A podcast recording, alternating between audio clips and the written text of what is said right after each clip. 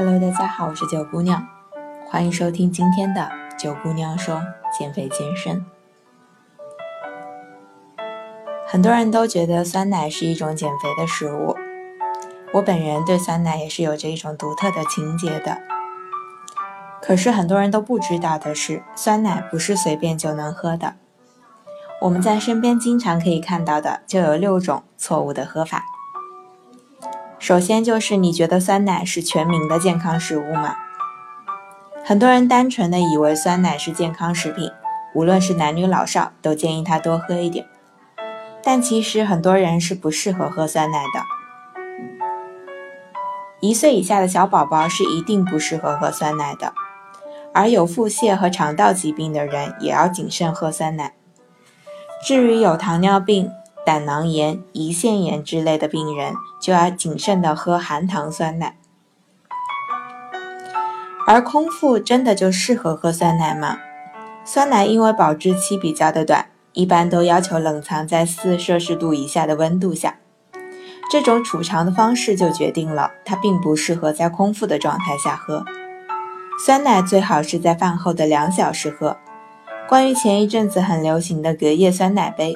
其实不建议减肥的女孩子早上空腹喝，因为太冷了，很容易伤胃。那么酸奶又能不能减肥呢？很多人都说酸吃完饭以后喝酸奶是可以减肥的，甚至是在吃的很饱的时候强行饭后喝酸奶来刷脂。其实我就想说了，这是没有什么作用的，因为吃下去就能让你瘦的食物是不存在的。酸奶也是食物，也有热量。如果你今天摄入的热量已经超标，喝酸奶并不会帮你减负，只会让情况变得更糟。但是酸奶因为富含蛋白质，而且富饱腹感很强，很适合作为减肥期间的蛋白质来源。比如你晚餐准备喝杂粮粥，如果配上一些酸奶，就不必担心奶制品和蛋白质不足了。那么酸奶就真的比牛奶更有营养吗？那倒不是，为什么会推荐大家喝酸奶呢？是因为人群中有相当比例的人在喝牛奶时很容易出现腹泻，是典型的乳糖不耐受患者。这些人是不适合喝牛奶的，那么他们想要摄入乳制品，就只能依靠酸奶了。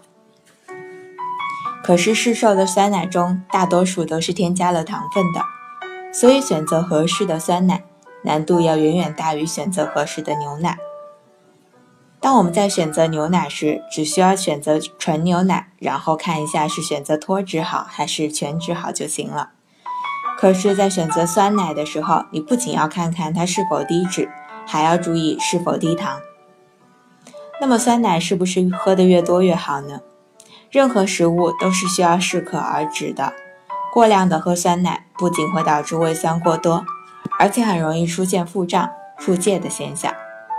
如果你吃完饭以后很容易出现肚子胀鼓鼓的现象，那么很可能就是因为一下子吃了太多的蛋白质。说到最后，你想知道酸奶和乳酸菌饮料又不是是不是一回事呢？托了满天都是广告的福，我们这些做消费者的不仅要了解自己想要买什么，还要知道那些看上去很相似的东西究竟有什么不一样。而酸奶和乳酸菌饮料就是其中之一。不要以为口感是酸酸甜甜的就一定是酸奶，酸奶是一定需要标注发酵乳三个字的，而乳酸菌饮料呢，以及一些酸奶饮料，听上去很像酸奶，可是它的含糖量很高，蛋白质含量又很低，喝多了对减肥并没有什么好处。如果你想知道冬天吃什么是可以吃饱又减肥的，那么我建议你关注微信公众号“三九减肥健身学院”。关注以后回复“我要变瘦”四个字，你就知道冬天吃什么食物可以减肥了。